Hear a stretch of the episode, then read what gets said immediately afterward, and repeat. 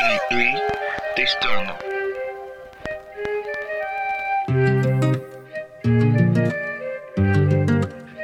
Lado B.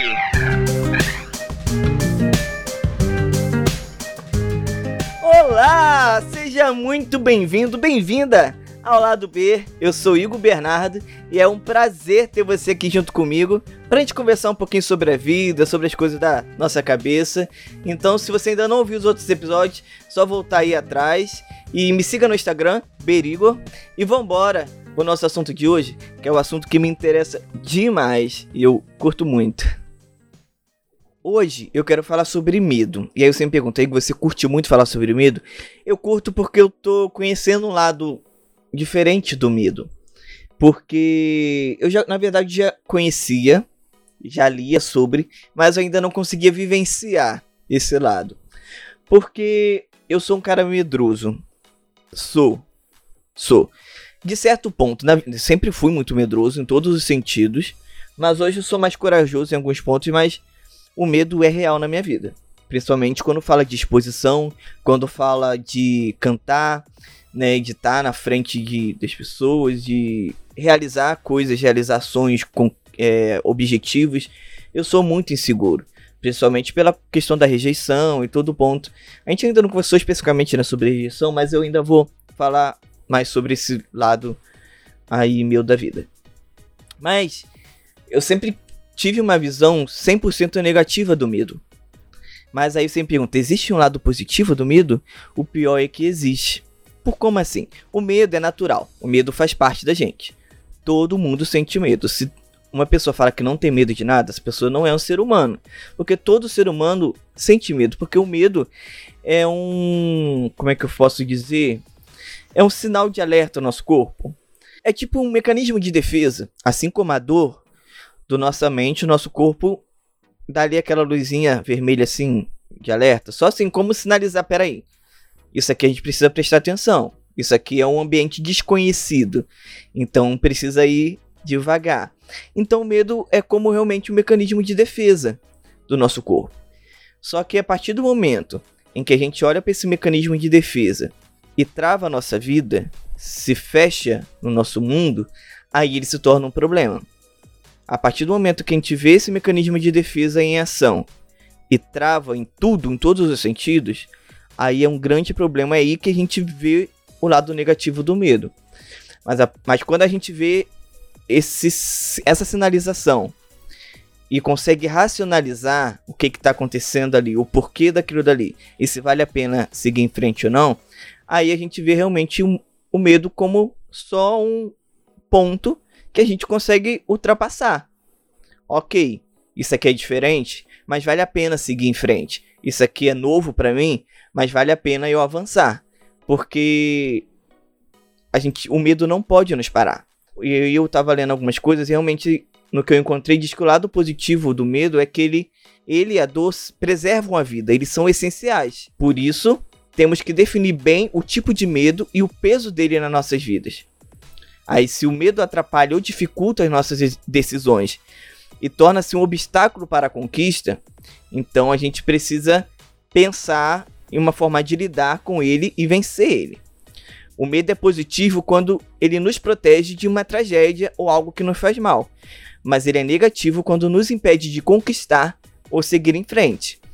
E aí, quando esse medo nos trava, e aí que vem os grandes problemas. E ele pode se transformar em síndromes como pânico, é, fobias, toques, até ansiedade né, generalizada. Então, quando o medo nos paralisa, quando a gente fica refém dele, aí é o problema.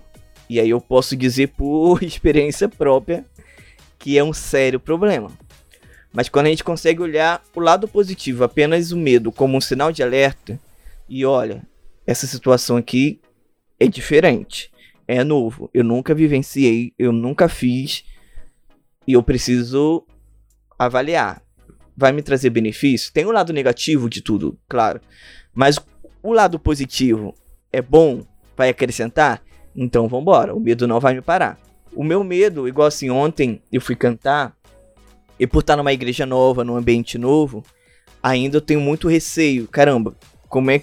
O que que eu vou falar? O que, a minha forma de cantar? Será que como as pessoas vão reagir e tudo? Isso ainda me trava em muitos sentidos. Principalmente na hora de cantar, minha voz tem quebrado demais por insegurança apenas.